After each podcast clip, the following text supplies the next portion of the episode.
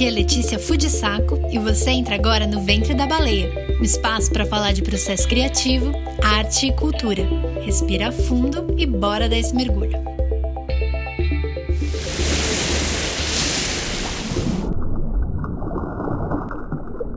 Olá, sejam muito bem-vindos a mais um Ventre da Baleia. Dessa vez eu tenho uma convidada muito especial. Para quem não sabe ainda, eu sou a Letícia, sou roteirista, feminista e piadista, que nem na minha bio do Instagram. Oi, gente, aqui é Andréa Yagi, sou a convidada número um deste podcast maravilhoso. Eu sou roteirista, professora autoproclamada e tradutora por acidente. Ai, amei, é isso. Muito boa professora, inclusive. Daí, você quer falar um pouquinho da sua trajetória, assim? Bom, eu me formei em audiovisual uh, em 2005 na USP. Daí, desde então, eu trabalhei como roteirista e redatora de TV, roteirista sempre de não ficção, né? Isso foi até 2015, quando eu resolvi dar um basta nisso, porque eu falei: não, eu quero fazer ficção, o que, que eu tô fazendo aqui? Daí eu saí do meu emprego, que eu estava cinco anos lá na TV Gazeta, e fui para Los Angeles estudar roteiro no programa de extensão da UCLA. Voltei no fim de 2017, daí cheguei aqui e fui correr atrás, assim, né? Comecei a dar aula de roteiro, comecei a fazer tradução e comecei a fazer algumas coisas de roteiro também. É, acho que a maior foi ser assistente da sala do Cidade Invisível, que é uma série que estreia dia 5 de fevereiro aí, tá chegando, série da Netflix. E acabei de fazer uma adaptação de um livro para a série, um livro adolescente, lá na Boutique Filmes. Muito bem. Já que você já deu um geral da sua experiência, vamos dar uma rebobinada e falar desde o do comecinho, assim. Você é uma pessoa que escreve em vários formatos, né? Que foi isso que você comentou. Você fez muito tempo na ficção, agora tá na ficção, mas sempre escrevendo. E como que começou, assim, essa vontade de escrever? Era uma coisa que você já fazia meio que por hobby? Ou era uma coisa que você nem nem cogitava e aí por algum motivo você começou a escrever? Como que foi assim esse despertar? Eu não lembro exatamente quando que eu comecei a escrever, mas eu sempre gostei muito de ler. Eu lia os meus, daí acabava, eu lia os do meu irmão. Aí quando acabou eu comecei a ler os livros dos meus pais, quando eu tinha uns 10 anos, assim. E eu não lembro exatamente quando foi a primeira vez que eu escrevi, mas eu acho que eu tentava escrever novela, assim, porque na época, né, anos 80, era a referência que você tinha de dramaturgia, assim. E aí eu pedi uma máquina de escrever no aniversário também, eu não sei se foi uns 10 anos, 11 anos, mas muito porque eu achava legal, gostava, nem sei se eu mostrava para alguém ou não, era uma coisa muito minha, um momento meu. Daí quando foi chegando na época do vestibular, eu sabia que eu queria alguma coisa que fosse de escrever, mas eu não sabia nem direito assim como que eram as profissões. É, alguns anos depois eu entrei no audiovisual e é engraçado que lá foi quando eu menos escrevi, assim, porque não sei, você vai aprendendo um pouco de tudo, né? E eu achava que todo mundo escrevia, assim, que escrever era uma coisa muito fácil, que não era uma coisa que era especial se você soubesse, sabe? Eu tinha essa impressão muito errada, assim. Até a minha especialização lá foi em edição, não foi em roteiro. É muito interessante você falar isso de que ah, já tinha muito roteirista, né? Tipo. É, e a edição foi meio assim, eu, eu achava que eu precisava aprender a mexer num software, assim, numa máquina, porque isso que era o diferente, assim. Que era mais no foco de trabalhar mesmo, né? De tipo, ai, domínio no, no CV, assim, domínio de Premiere. Isso, aprender uma coisa que era diferente, assim, sei lá, acho que eu pensava isso. Hoje eu vejo que não tinha nada a ver, assim, né? Mas é engraçado, né? Que logo depois, tipo, o mundo me colocou de volta, assim, na escrita. Volta pra cá, né? que mané edital, vem pra cá. Mas aí, assim, vamos lá. Você então saiu lá da, da USP, começou a escrever. E aí você já foi direto para chamadas? Como que foi essa, é, essa vida profissional inicial, assim? Então, eu fiz um estágio de seis meses na TV Cultura, que era a produção. E depois eu entrei no estágio da Globo, que foi um ano em chamadas. Comecei a fazendo uns textinhos mínimos, assim. Chamava texto foguete, que é o texto que o locutor fala no meio do jogo, uh, falando de algum programa, assim. Então dá, dá uma. Alguém chuta a bola para fora, o Kleber Machado fala, ah, e, e não perca, amanhã à noite na novela, não sei o que lá, vai acontecer isso, isso, isso. Era, é, eu comecei fazendo esses textinhos, assim. E aí, aos poucos, eles foram deixando eu fazer outras coisas. Escrevia umas chamadas lá de Jô Soares, Ana Maria Braga, ela não lia nada. Tipo, chamadas tem que ter geralmente 15, 30. Ela fazia chamada de um minuto e, fal... e ela ainda falava assim: ah, edição arruma aí depois.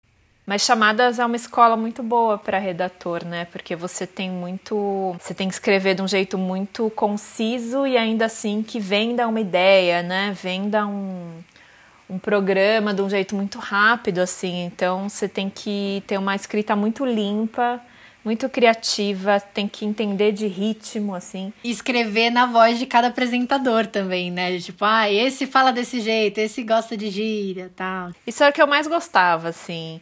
E por mais que você crie algumas regras, assim, né? Tipo, ah, esse, esse apresentador aqui eu posso usar umas palavras mais difíceis, porque na boca dele fica ótimo. Essa outra aqui a gente pode pôr umas interjeições, porque ela é toda animada, então ela vai conseguir ler isso. Mas no fundo eu acho que é uma coisa muito de você meio incorporar aquela voz, assim. O que eu fazia mais era ficar ouvindo muito, assim, aquela pessoa falar, para quando eu fosse me colocar no lugar dela, a voz sair naturalmente é, parecendo com a dela, assim, né? Nossa, não, isso é super alinhado com o diálogo agora, né? Tipo, ah, fazer a voz do personagem e tal, e diferenciar um pouco, né? Aham, uhum, sim. Parece que você ouve a voz da pessoa na sua cabeça depois que você fica muito tempo, assim, né? Então, era bem legal isso, esse processo, eu gostava. ah, legal. E aí começou então essa, essa vontade de estudar roteiro de ficção.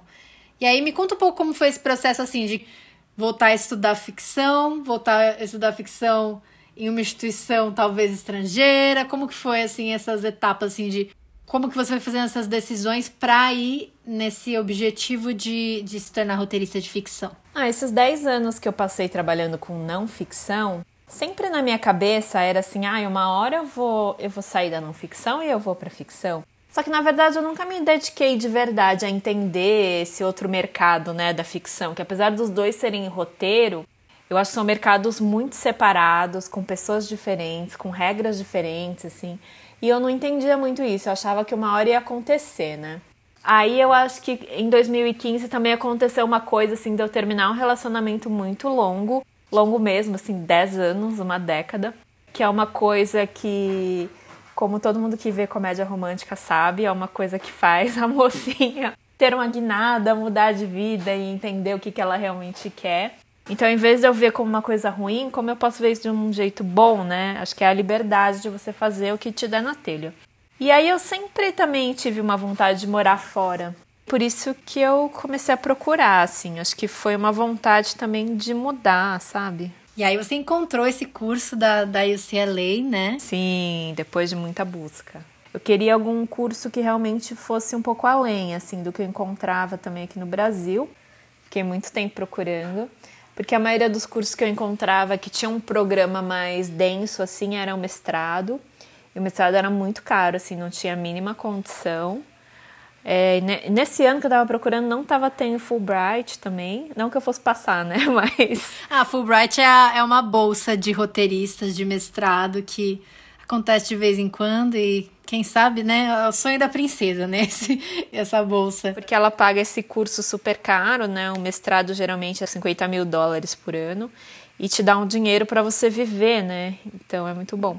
E aí eu achei esse curso que foi maravilhoso. Ele é um curso de extensão, né? É como se fosse um lato senso aqui do Brasil. E eu gostei muito do programa das aulas, assim, né? Tinha uma aula, aulas muito diferentes. Você tem que fazer três a quatro aulas por trimestre. Era um preço que dava para pagar, né? Foram se encaixando as coisas assim. E aí, meio ano depois, eu fui, que foi em, em março de 2015.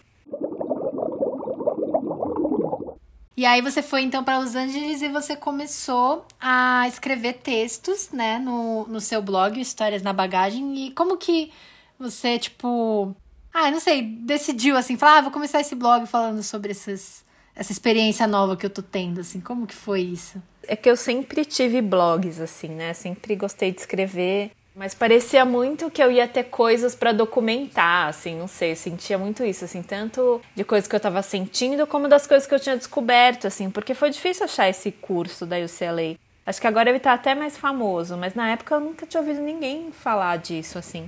Então eu quis também escrever para ficar mais fácil para as outras pessoas que quisessem fazer esse mesmo caminho, né? Então foi meio isso, assim. E os primeiros textos foram muito assim as coisas que eu tava sentindo. Eu ia comentar isso, porque você, você comentando agora assim, ah, não, porque eu criei esse blog pra, pra explicar pras pessoas assim. Quem vê pensa que é uma coisa muito descritiva. E é. eram textos muito bonitos, assim, tipo, muito poéticos. Uhum. Tanto que até as tags dele são respiração e inspiração. Aí respiração são as coisas, tipo, normais, informativas. E inspiração são as coisas que eu ia sentindo e falando sobre, assim. E muita gente te procura até hoje para vir perguntar desse, desse curso, né? Sim, muita, muita gente. E, e, esse ano, não sei se pela, por causa da pandemia, as pessoas ficaram em casa pensando o que elas queriam fazer assim que acabasse tudo isso. Esse ano muita gente veio me perguntar assim sobre. Daí eu já indico lá o blog, elas precisam ler sobre os meus sentimentos já tá e tudo ler escrito. sobre. E aí elas acham umas informações no meio. Queria te perguntar uma coisa, porque tem um texto seu que eu gosto muito, que é um texto que você comenta sobre tá escrevendo é, roteiro, enfim, em outra língua, né? Em inglês. E como que foi esse processo que deu uma bugada né, no, na, na, cabeça? Como, conta pra, pra gente como que foi. Eu fui para lá, tinha um inglês bom, assim, né? Conseguia entender bem tudo que estavam falando, conseguia me comunicar sempre que eu viajava. Mas escrever é diferente, né? Completamente diferente, assim. O, o, roteiro eu acho até mais fácil de escrever, porque o roteiro ele não é o produto final, né? Ele é um guia para depois ser dirigido. O produto final o filme ou a série, né? Não o roteiro.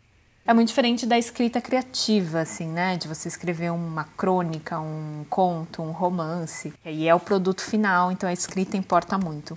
E aí, logo no primeiro trimestre, eu fui fazer uma aula que era de escrita criativa, que era voltada para todo mundo. Pode ser roteirista, jornalista, escritor, enfim.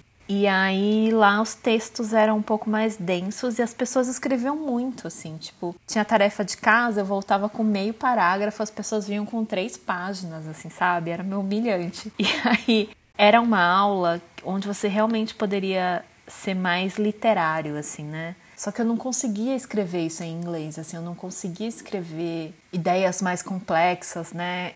Porque me faltava muito o, o, significante, né? A palavra tem o significado, que todo mundo sabe o que, que é, e o significante é todo o resto, assim, né? Que é como ela soa, o ritmo, quantas sílabas ela tem, né? O tamanho dela, e outras coisas que são mais subjetivas, assim, né? Às vezes a escolha da palavra diz qual que é a sua classe, de onde que você vem, se você é uma pessoa formal ou informal.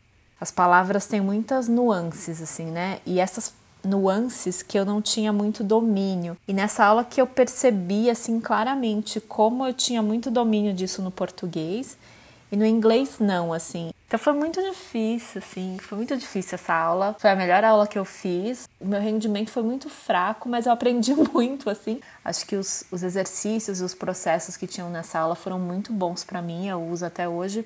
E aí eu fiquei dois anos e meio lá, lógico que meu inglês melhorou muito, eu não estudei inglês, mas eu estudava roteiro em inglês, então fui aprendendo muito. Tanto que no fim, esses textos, do jeito que eu queria escrever, com essa intimidade, com as palavras e com as expressões, eu estava conseguindo fazer no final e eles estavam vindo para mim desse jeito. Às vezes os textos, a inspiração para o texto vinha em inglês, sabe? Então com certeza melhorou, tanto que agora eu trabalho né, com tradução também. Mas eu tinha essa impressão que não, assim, que, que eu não tava aprendendo nada. É, então. E eu, eu tava pensando uma coisa que eu faço que, assim, não vai fazer sentido nenhum agora, depois de tudo isso que a gente falou. Mas que às vezes, ó, piração. Às vezes, quando eu quero desabafar de alguma coisa que tá doendo muito, eu escrevo em inglês. Porque parece que isso distanciador, sabe? Tipo, porque às vezes você escrever uma coisa em português é muito dilacerante, aí eu escrevo em inglês, porque aí passa pelo meu cérebro para traduzir primeiro e ah, quis dizer isso, ah, tá. e aí dói menos. Poucas vezes eu fiz, mas foram vezes que eu falava, cara, eu não tô conseguindo. Uhum. Se eu escrever em português, eu vou chorar. então eu vou tentar em inglês. Talvez seja isso, assim. No começo, que, o que me atrapalhava, na verdade, era isso. Eu pensava um negócio em português, aí eu queria traduzir literalmente isso que eu pensei em português, né? No começo foi só irritação de não conseguir falar o que eu queria, assim. E aí acho que só foi melhorando a escrita quando eu não precisava mais passar pelo português. Foi o que você falou, você não estava indo estudar inglês, você estava indo estudar roteiro, que era tipo um, um passo a mais que é criar em inglês já. É. Então, tipo, nossa, que desafio. É, eu fui muito sem noção de quão difícil seria, assim. Mas foi bom, né? Se eu ficasse com muito medo também, não ia ter. Foi ao mesmo tempo, assim, né? Melhorar no inglês e melhorar nos roteiros. Se eu ficasse esperando ser melhor em um para fazer o outro, também ia ser muita perda de tempo. Então, no fim, deu tudo certo. Mas aí, assim, uma, uma pergunta quase chegando no nosso tema. Como que você cria o recorte dos textos que você vai fazer, sabe? Como você acha que te vem isso? Então, no caso específico de blog, geralmente é uma questão que eu tô tendo, que eu não tô conseguindo resolver. Aí no dia que eu entendo o que está acontecendo, que eu tenho um insight assim, é o dia que me dá vontade de escrever. Porque até falando de um dos primeiros textos, que eu acho que era um morar fora é mais do que viajar, algo assim, ele me veio num dia que, antes de eu viajar, né, tava com tudo resolvido, já tinha saído do meu trabalho, e aí eu fui pro Rio visitar uma amiga minha, e eu tava sentindo mal, assim, não tava bem. Aí numa das últimas noites eu falei para ela, eu nem tinha falado para ela que eu tava sentindo isso, que era tão estranho que eu não sabia nem como explicar. Mas aí nessa última noite eu falei para ela, e aí ela começou a contar uma história lá do, de um ex-namorado dela, com quem ela tinha morado junto. Eles continuaram amigos, né? Ela tava passando pela cidade dele um dia e resolveram se encontrar. E aí, no dia que ela tinha marcado para encontrar com, ela, é, com ele, ela ficou super mal, assim, se sentindo mal parecia que estava meio doente, não sabia o que, que era, um mal-estar. E aí ela encontrou ele e depois ela ficou bem. E ela percebeu que aquilo tinha sido tipo uma despedida, sabe, dele, assim. E ela falou: parecia que eu tava me limpando de tudo que tinha acontecido com ele, todas as coisas ruins, coisas boas, tipo, tinha ido tudo embora. E aí, quando ela falou isso, eu me liguei que eu também tava passando por um processo meio de limpeza, assim, porque eu tava deixando para trás várias coisas, assim, né? Eu tava me despedindo de várias pessoas, mas também de atitudes minhas, de jeitos meus de levar a vida que não era legal. Tava realmente me preparando para mudar de vida. Isso é muito difícil, né?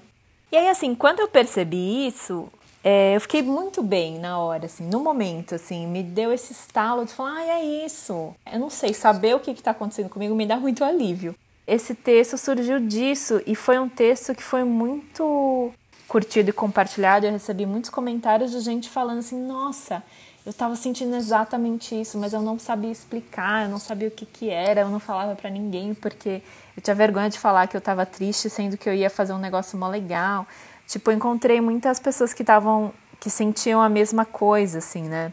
E esse blog tem projetos de virar um livro, é isso mesmo, Dé? Esse é o furo que eu vou dar aqui no meu podcast? Sim, não sei se é bem furo, porque eu já tô há algum tempo tentando fazer isso. Mas sim, é, eu peguei alguns textos do blog como guia e fui reescrevendo como um livro, contando uma história mesmo de uma pessoa que resolveu mudar a vida e foi para os Estados Unidos e as coisas que ela aprendeu lá e tal. Tenho umas 60 páginas aí prontas e quero terminar sim. Quero terminar de escrever esse ano. E é diferente, assim, esse outro processo, né, de transformar um blog num livro, porque o blog era uma escrita muito solta, muito sem formato. E eu acho que lá também é muito, muita reflexão, pouca história, né? Não tem tanto uma narração de acontecimentos, assim. E isso é o que está sendo mais difícil para escrever num formato de livro, assim, em vez de ficar só os pensamentos que estão na minha cabeça. Eu acho que o livro é as coisas que estavam acontecendo que me levaram a escrever os textos. Acho que é meio isso. Agora que a gente está entrando nessa questão de escrever sobre, sobre fatos reais, né, da própria vida, assim, queria saber como que você lida mesmo, né? Porque eu acho que assim, tudo bem que, né, com rede social tá todo mundo se expondo de certa forma, né? Nas legendas do Instagram, às vezes no Twitter, assim. Mas queria saber o que, que você pensa, assim, sobre esses textos que são, não digo confessionais, mas assim, que acabam expondo a gente emocionalmente, assim, né? Mas nesse sentido mais subjetivo da coisa. É uma coisa que você conscientemente é, começou a fazer e achou que fazia sentido para você como escritora? Ou não sei, sabe? Tipo, você, achou que é um formato legal, enfim. Como que foi esse seu processo de acabar entrando nesse tipo de escrita? Ah, para mim, a princípio, eu acho que era o mais natural, assim, era o que eu precisava escrever, é, no sentido da escrita como catarse, como desabafo, assim, né? Coisas que eu estava sentindo muito fortes ali e que precisava dar vazão de alguma maneira. Então era muito natural, assim. A princípio eu não ficava pensando, ai, vou me expor, não vou me expor, ai, será que eu escrevo isso, não escrevo aquilo? Porque a necessidade de escrever era maior do que isso, assim. E acho que também, assim, não sou uma pessoa famosa, então não é que eu ia ter um milhão de pessoas lendo e mandando hate, escrevendo as opiniões e julgamentos e tal, né? Eu tenho um público é muito pequeno e muito de, de, amigos, assim, né? De pessoas mais próximas. Eu sempre senti uma recepção muito boa de escrever com verdade, me abrindo, assim. E eu acho que também nunca foi uma coisa muito de exposição por exposição. Esses textos, sempre que eu acho que expunha alguma coisa que eu estava sentindo acontecendo, ele tinha uma função ali dentro do texto, né? Nunca era uma coisa gratuita, assim. Essa questão de escrever sobre alguma coisa da sua vida para ajudar você a processar ela, né, de um jeito meio terapêutico, eu me identifico muito, é uma coisa que eu faço, mas eu não tenho essa tendência de postar esse tipo de coisa, mas porque assim, eu não sou tão bem resolvida nesse sentido, assim. Eu acho que eu sou muito noiada, assim. Não sei se é uma coisa assim que veio com a internet também, de ai, que, que os outros estão falando. Não sei se tem algum grupo de WhatsApp que estão postando isso e falando, ah, olha que ridículo aí que a Letícia tá escrevendo, sabe? Tipo. Uhum. Então eu entro muito nessas noias às vezes, e às vezes não é nem.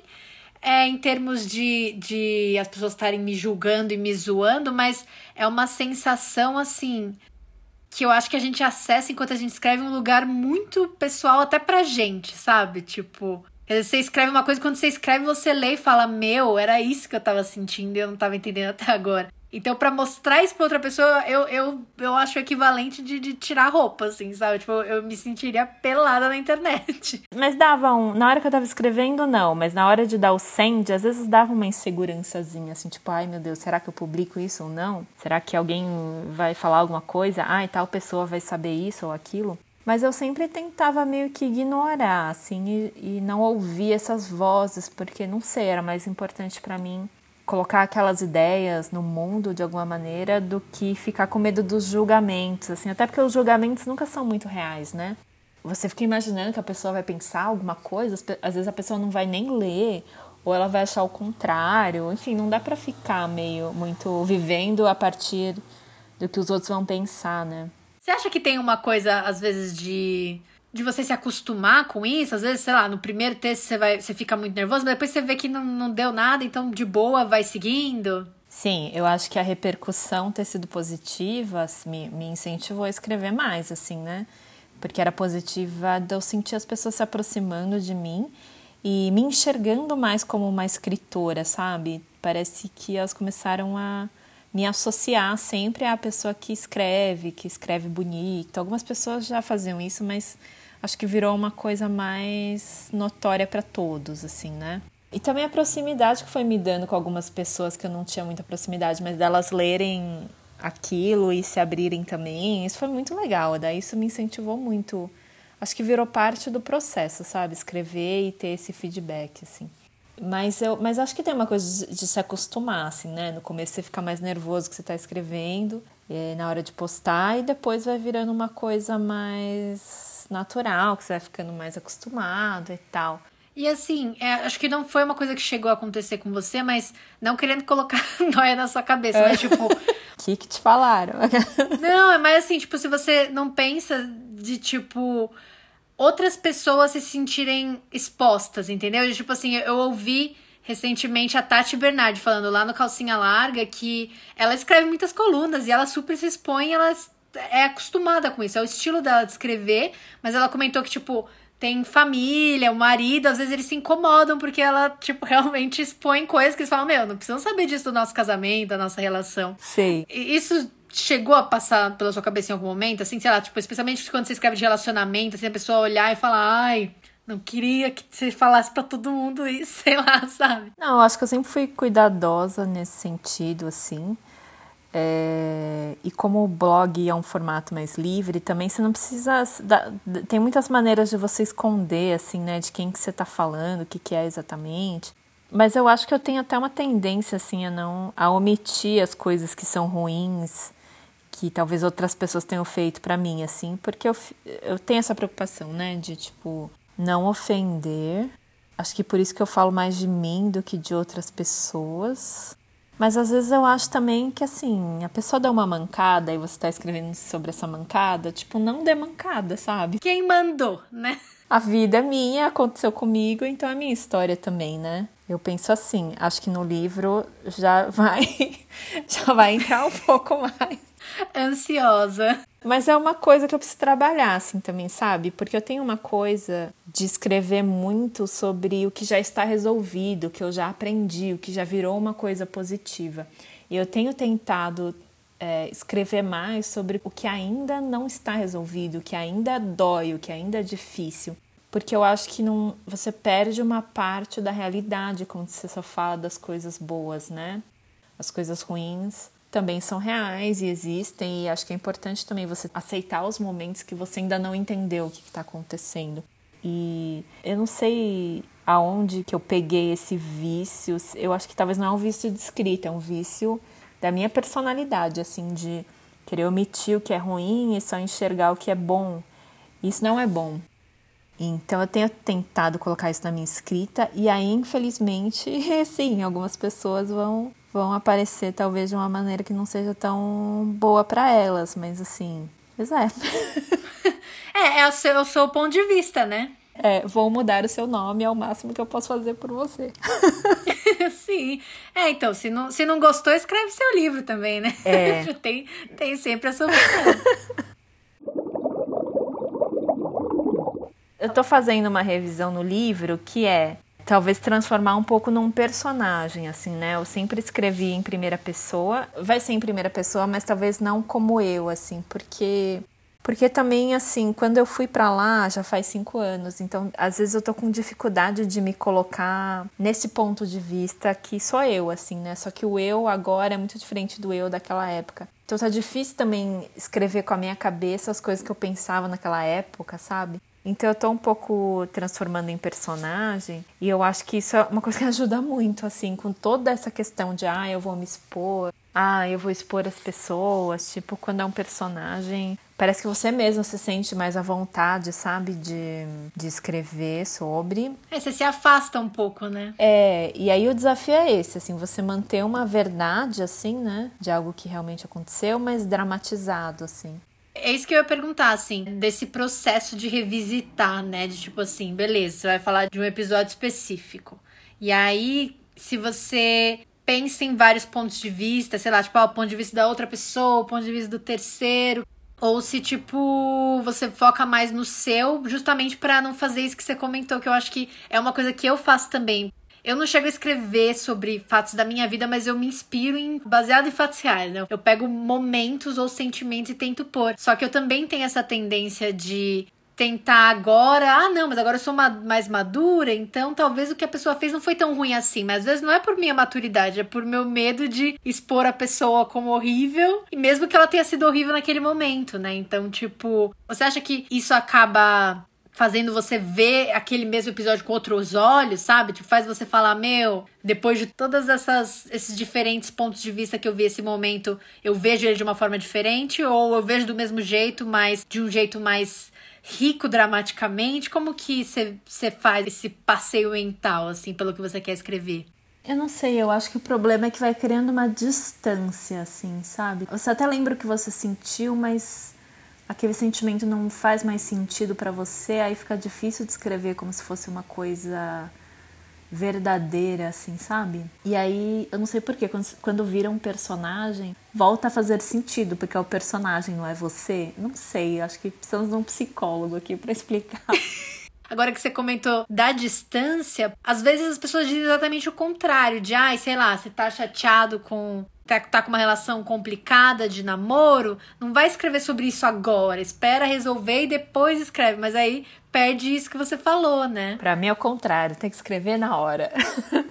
escrever sangrando, né? Escrever faz parte do sentimento, é. É, então a gente não tem essa resposta realmente, né? Não, eu só, eu só fiquei imaginando como que você faz, assim, pra escrever sobre essas coisas, sabe? Ah, escrevo chorando, se precisa. Já aconteceu. Tanto que tem uns momentos que não tenho vontade de escrever, porque não sei o que eu tô passando. Não tá passando pela escrita, mas naquela época tava passando muito, tudo tudo passava pela escrita, assim. Você acha que foi uma forma, tipo, de você, por estar tá num contexto tão diferente, né, de estar tá em outro país e estar, tá, tipo, numa fase nova da vida, foi meio que uma forma de adaptação, será? Tipo, de tipo, ah, vou processando cada coisa. Era muita coisa para processar, então a escrita ajudava. E acho que eu me sentia próxima também das pessoas que estavam longe, né? Tanto que assim, o Rubens, que é o meu melhor amigo, assim, a gente ficou muito amigo na época da viagem, assim. A gente mal se faz, a gente trabalhou cinco anos juntos, a gente mal se falava. Acho que os textos aproximavam, às vezes ele ligava para falar de alguma coisa que ele leu, mas aí a gente ficava conversando, conversando, conversando. E aí a gente ficou muito próximo enquanto eu tava lá. A nossa amizade mesmo foi enquanto eu tava viajando, assim, sabe?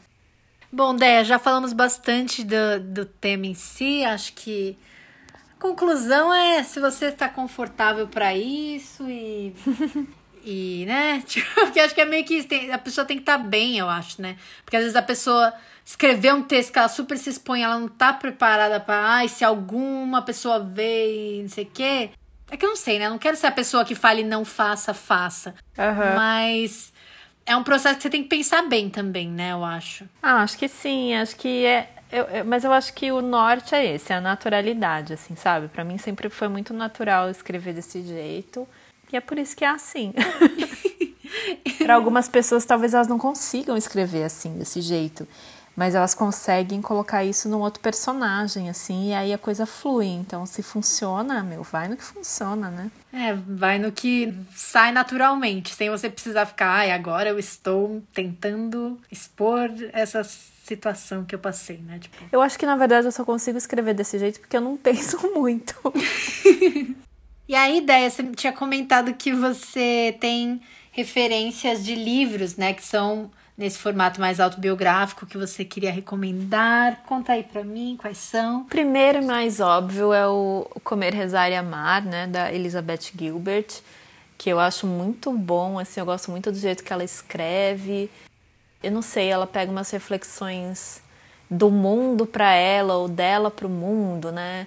Ela vai explicar por que, que ela gosta tanto de, de aprender a falar italiano, sendo que é uma língua que ela não vai ter uso para o italiano em lugar nenhum, assim.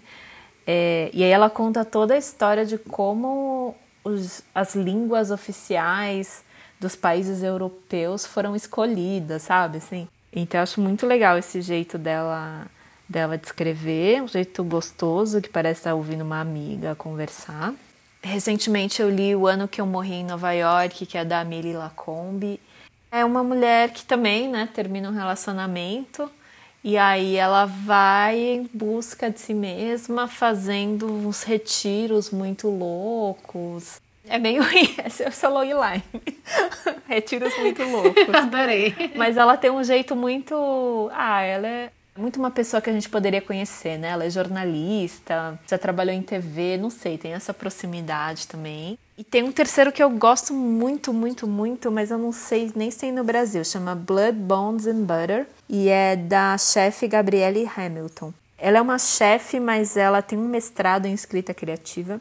E ela escreve muito bem, assim, muito, muito, muito. Ela conta toda a história da família dela aqui, é, como que ela foi virar uma, uma chefe, né? Como que ela foi ter um restaurante dela, ela tem um restaurante em Nova York. E ela escreve de um jeito muito. Ela é muito boa escritora. Como é que pode? A pessoa escreve e é chefe. Mas ela que conta... mais ela quer, né? É, que mais ela quer? Mas ela conta desde, tipo, como as festas que a família dela fazia influenciaram ela a ser. a querer cozinhar. E ela tem uma história muito triste, assim, que a família meio que teve um divórcio e a família meio que se se separou, assim, o pai foi para um lado, a mãe foi para o outro, os irmãos caíram na vida e ela, que era mais nova, é, ficou muito desamparada, assim, né? Então ela vai contando toda a vida dela, os lugares que ela trabalhou. Mas eu acho que o que eu gosto é que ela é muito boa de escrever é, sensação e coisas sensoriais, assim, que é uma coisa que eu gosto também, né? Quando ela descreve o jeito como ela vai fazer um preparo de comida, o sabor de alguma coisa, é muito é muito vivo, é muito bem descrito, assim. Ah, que legal. E esse, esse eu não conhecia também, não. Meu, eu gosto muito desse livro. E assim, eu comecei a ler ele na semana que eu tava indo embora. É, ele é do Joe, né? Era o meu namorado lá nos Estados Unidos. E aí eu lembro que, tipo, no dia de eu ir embora, eu falei, mas eu não terminei o livro, como se fosse a coisa mais importante, né? Aí ele falou, não, imagina, leva, é seu esse livro. Aí ele me deu, aí tá aqui na minha casa. Agora que a gente tá mais, já, já falamos bastante do tema, eu queria fazer umas perguntas que eu acho que vão acabar virando perguntas fixas aqui no podcast, mas talvez não também, vou vendo para onde cada conversa vai. É, mas como eu sei que você também gosta muito de falar de processo, queria saber se você tem alguma uma dica, assim, de, de alguma coisa que você faz no seu processo que é bem sua, sabe? Tipo, e que funciona muito bem para você. Não precisa falar, tipo, ai, vai dar certo para todo mundo. Mas às vezes você fala ah, só por que, funciona para você e aí a pessoa pode tentar se ela quiser e se não quiser, tudo bem. Não é, eu acho muito importante ter em mente, assim, que processo é uma coisa muito pessoal. Então o que dá certo para uma pessoa pode não dar para outra. E eu acho também que tem coisas que você faz numa época que depois não funcionam mais e você tem que achar outra. Quando eu estava lá na UCLA, o que me ajudava muito era música, assim. Eu tinha uma playlist que tinham várias músicas tristes e aí antes de eu escrever eu ficava ouvindo isso, ficava uns 10, 15 minutos ouvindo isso. E isso mexia comigo, assim, me deixava num estado mais me sentia muito presente, muito viva, assim, sabe? E aí eu escrevia, né, embalada nessa. E usei isso por muito tempo, assim, o tempo todo que eu tava lá, eu fazia isso. Logo que eu voltei também. Mas você fazia, tipo, playlist é, de emoções diferentes ou era só essa de, de triste, assim? Era uma triste. E, e eu usava a mesma para escrever sitcom também. Caramba! É, porque a questão não, não era ficar triste, era se sentir presente vivo, sabe? Sentindo alguma ah. coisa, tipo, tem um coração aqui. E eu acho que é por isso que muita gente fala que só consegue escrever quando tá triste. Mas não é porque você tá triste, é porque quando você tá triste, você meio acorda, assim, sabe? Você para pra pensar nas coisas. Né? Você termina um namoro, você fica pensando, ah, o que eu fiz da minha vida? Eu podia ter feito isso, eu podia ter feito aquilo. Tipo, o namoro tá uma merda, mas termina, parece que você acorda e começa a enxergar aquilo, né? Mas eu acho que não é Sim. é porque você só fica inspirado quando você está triste. Acho que é porque quando você está triste, você, você fica presente, você fica vivo, você começa a prestar atenção nas coisas e prestar atenção em você mesmo, né?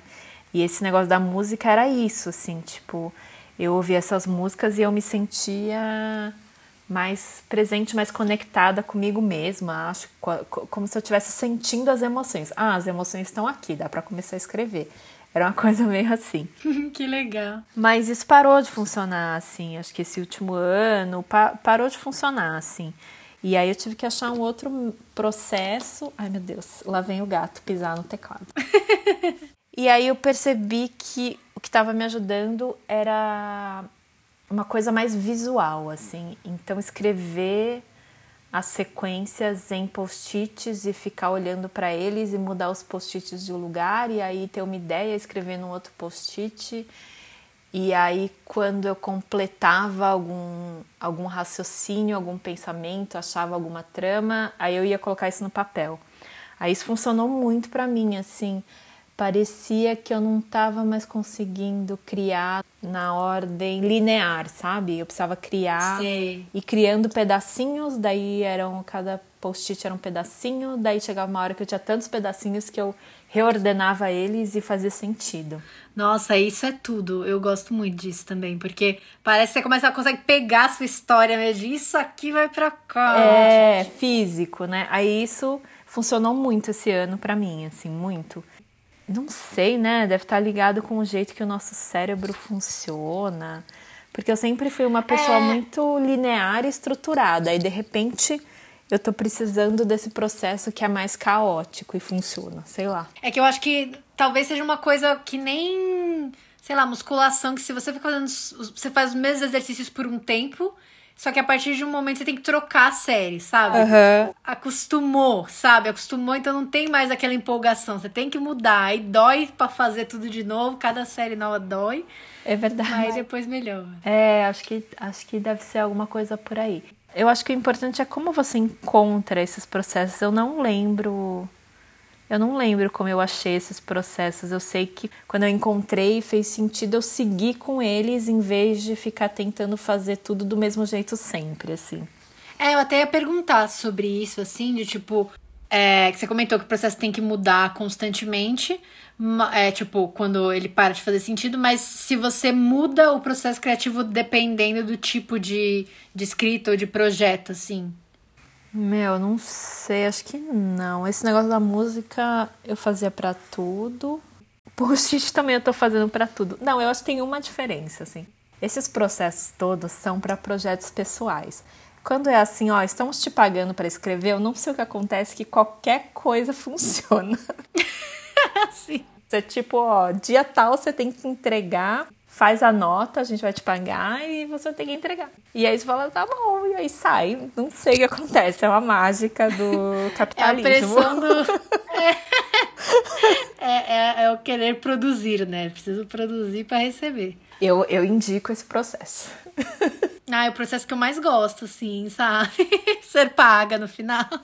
Eu não sei o que acontece, assim, você tem um prazo e você sabe que você tem que entregar e o negócio sai. E é ótimo isso, assim, porque quando você escreve de um jeito mais profissional, você não sabe o que, que você vai encontrar, né? Quem são as pessoas que vão estar na sala, por exemplo, ou quais coisas específicas o produtor vai querer que você ponha ou não. Então, é uma outra chave que liga, acho, né? Tem um prazo e vamos lá. Tem uma responsabilidade, vamos lá. É, eu acho que quando você tá habituado a estar tá sempre fazendo seu processo, modificando, sempre tipo meio que fazendo a sua criatividade trabalhar de algum jeito, aí quando você tá no momento de necessidade de, meu, eu preciso criar tal coisa, meio que o seu cérebro já já tá treinado, sabe, de certa forma. Uhum. É, sei lá, é muito louco, né, como o cérebro funciona, não sei explicar também, porque que é assim. Só sei que foi assim. A ideia, uma coisa que você meio que já, já falou, mas como era uma pergunta fixa que eu tinha anotado, eu vou, vou perguntar de novo. Que, né, o nome desse podcast é Ventre da Baleia, que é aquela etapa que o herói está no momento que ele está muito reflexivo, está muito se preparando para uma transformação, né? E aí eu queria saber se você, assim, refletindo na, na sua jornada, assim, da sua vida, que momento você acha que você teria sido esse ventre da baleia? Se foi esse momento um pouco antes de ir para Los Angeles ou algum outro momento antes, depois, enfim? Ah, eu acho que tem vários. A gente passa por vários ventres da baleia, na verdade. Assim, a gente até falou dessa dificuldade de processo criativo, de você ter que, você tem que ficar se reinventando, né? Você se reinventa depois de um ventre da baleia. Você não, você não muda de processo quando o processo está funcionando, né? Para de funcionar, você fica mal, fala nunca mais eu consegui escrever nada, e aí você inventa um outro jeito de funcionar.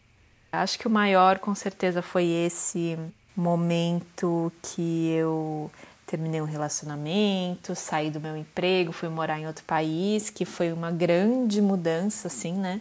E essa grande mudança partiu de um momento que eu não sabia o que ia fazer da minha vida, porque todos os meus planos tinham ido por água abaixo de repente tudo mudou e eu não sabia mais nem o que, que eu queria, então acho que esse foi o maior.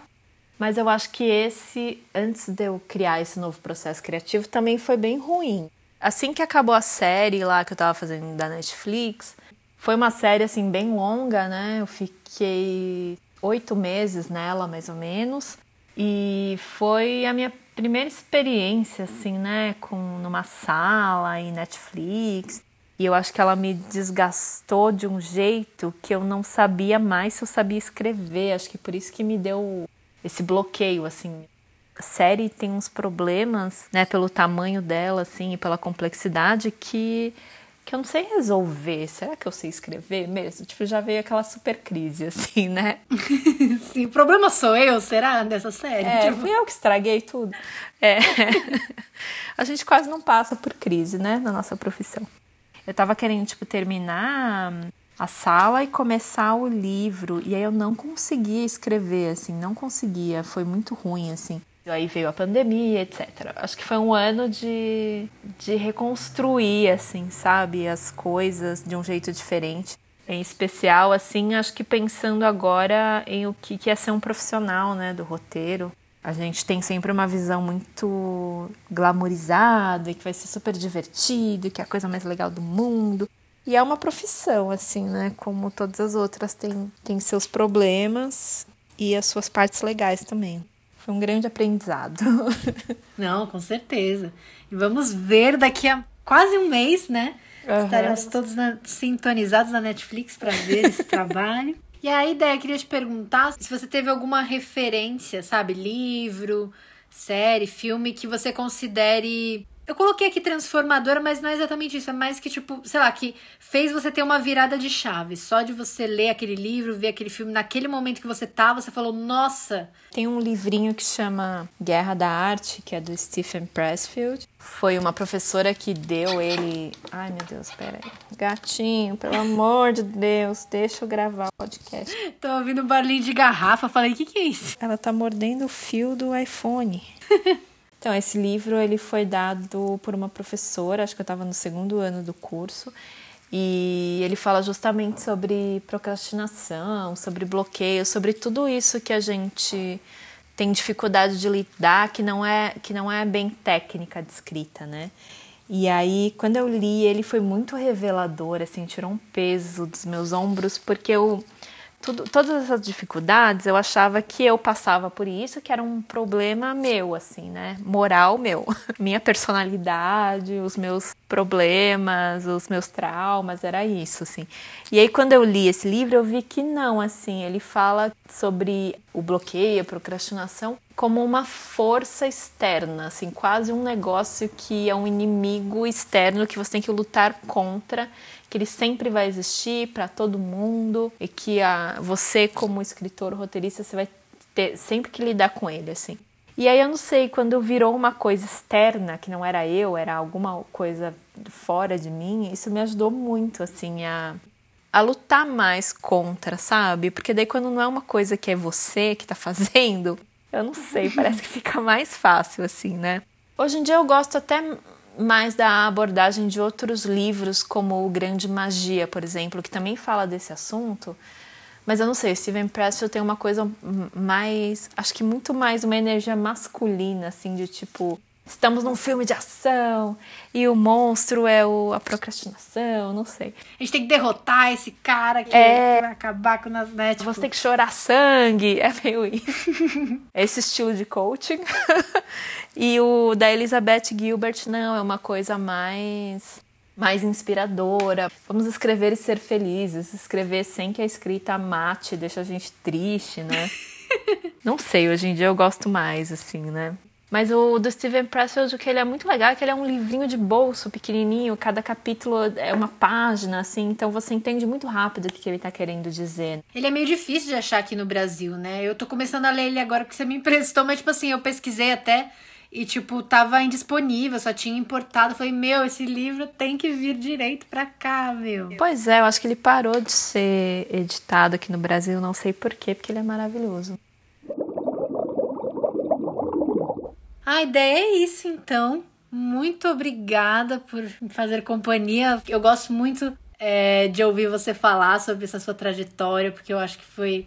Foi na época que eu fiz coaching com você, então, tipo, a gente conversava do meu roteiro, mas você me contava meio que tava acontecendo aí. É muito besta falar isso, mas tipo, é meio nostálgico até pra mim, quando você conta dessas histórias de LA.